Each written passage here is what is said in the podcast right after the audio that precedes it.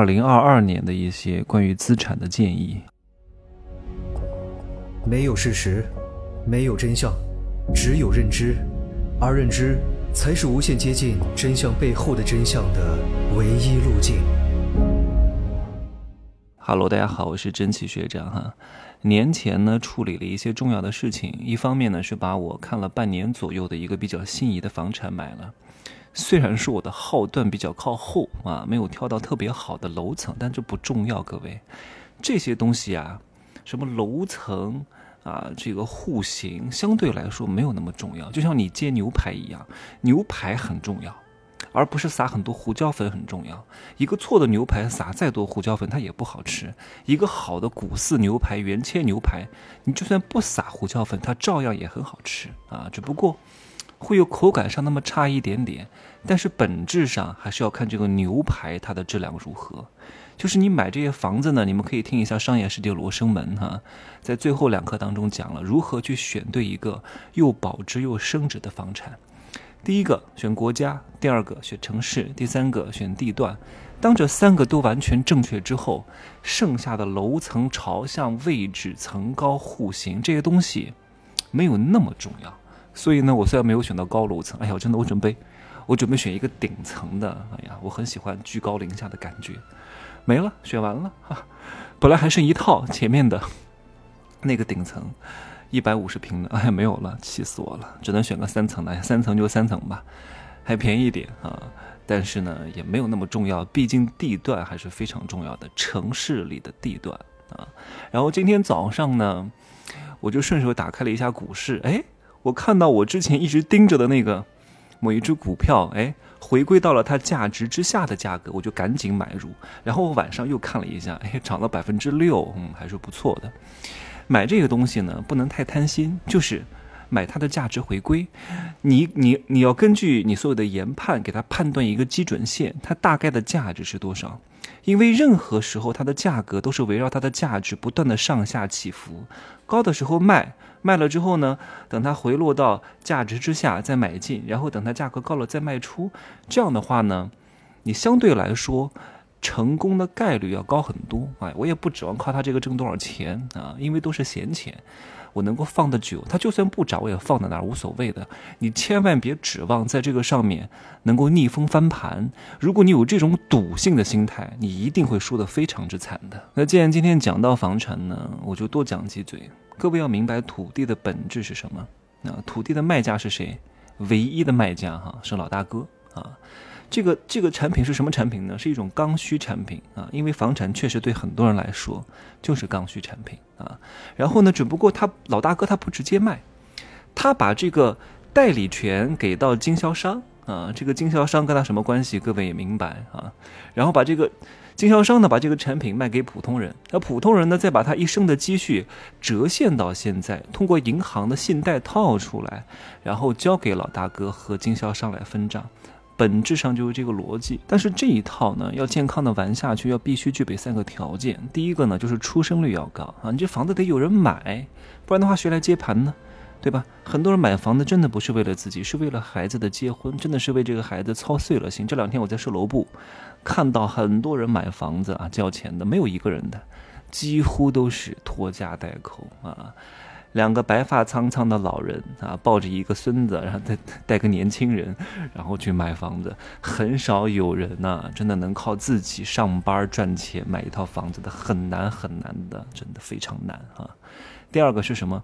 就整个经济增长速度要比较高啊，对未来的预期要比较好，风口得一个接一个，整体的这个经济增长速率要好。因为当房子这个东西啊，通常它真的，通常一套房子哈。他能够变现一个普通人的一生的财富，但如果他只买了这个房子之后，他很难通过别的渠道继续实现他财富的增长。他全指望这个房子是肯定不行的，因为房子为什么能涨？你明白吗？不是因为，不是因为房子涨了，是因为别的行业都比较不错，有了很多热钱，所以房子才涨了。第三个条件呢，就是老大哥花钱的速度要低于泡沫增长的速度啊，不能对这个东西形成一些叫成瘾性的依赖。所以呢，在这里我给各位在二零二二年提一些关于投资方面的建议啊。如果你的手上有两套以上的房，而且这两套房呢都是在三四线城市啊，我建议你在二零二二年抓紧时间处理处理啊，哪怕是亏一点钱。如果你手上的房呢，又不是好地段，也没有好的配套，那都是一些老破小、老破大，或者是远大新，你还要继续留着，真的，你以后很难处理掉的哈。我说的是三四线城市，二线城市的部分地段我也不建议留啊。还有一点啊，如果你手上还有一些价值不是很高的、位置不是很好的一些商铺、写字楼、公寓，我希望你能够哪怕亏点钱，也把它都卖掉。如果你现在买的房在哪儿，在一些三四线城市或者二线城市的新区，而这些新区呢，在大开发之后，人口还是持续的净流出，然后产业呢也没有什么变化，同时呢，它还在不断的建房子。各位，你想想看，这种城市到底谁会来买？所以你不能乱买呀！你千万别觉得我说了，大多数人啊，他都是群蒙。啊，他都是无知的。你不要看售楼部人这么多，你千万不能被那个场影响。在售楼部当中，所有人跟你讲的话，包括音乐，包括流程的设计。包括喊单，包括鼓掌，是非常能能够让别人有一种毛毛的感觉。我在售楼部去过好多次，又是鼓场，又是喊单，又是制造紧俏的气氛，又是在买之前把所有的每个置业顾问都有他自己的客户啊聚在一块儿来讲啊，互互相去激发起这种竞争意识。我从来都不参与的，我就在旁边玩我自己的，我不听不看不受干扰。我原来什么判断就是什么判断，我不会因为你跟我讲了什么而去做什么，因为我太清楚了。这些人所有的一切的一言一行，啊，全部都是诱发着你要下单的那个冲动，都是精心设计的。哎呀，很多人听了我的课。然后呢，去各种各样的会销现场，去各种各样的直销公司搞的各种大会，一切都洞若观火，看得非常清楚，还给我汇报说：“你看，我就知道吧，我听了真奇学长的天龙七步成交大法，啊，我就知道他下面要说什么话了。”我说：“那你要交钱吗？”呃，他说他不交钱啊。我说：“如果产品还好的话呢，确实成交能力很强，那你也别。”抗拒啊，因为他成交能力很强，现场促单的能力很强的话呢，你产品也还不错啊，模式也还不错，而且呢公司也比较新，我是建议你可以玩一玩，因为你靠你自己成交是很难的，这个时候你要借力啊。如果他成交能力很弱，产品也不行，然后呢公司也很新，那这个时候全靠你自己，你做的是非常累的。所以有时候啊，你明白了以后，不见得要去抗拒它，你反而能够更好的利用它而已。呵 呵其实我有一点很苦恼哈，就是我家里人是从来不会听我的节目，也不会看我写的东西的。哎呀，真的印证了一句话，叫“亲人眼中无伟人”。就连我妹妹，我妹妹真的，我跟她关系还不错的，不是我亲妹妹，是我表妹，是我姑姑家的。但是我们从小一块长大。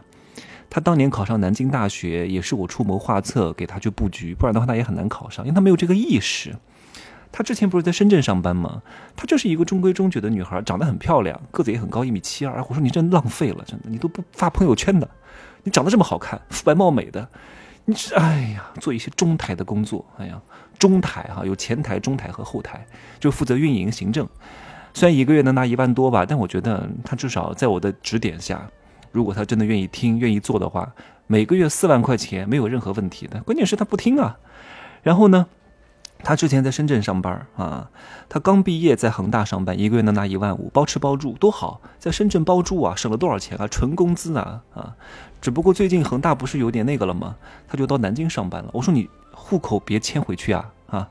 他居然还跟我讲，他想把户口迁回芜湖。哎呀，我真的是，我得我得气死！哎呀，我没法讲，不讲了不讲了哈。今儿呢就说这么多，希望各位好好把这个。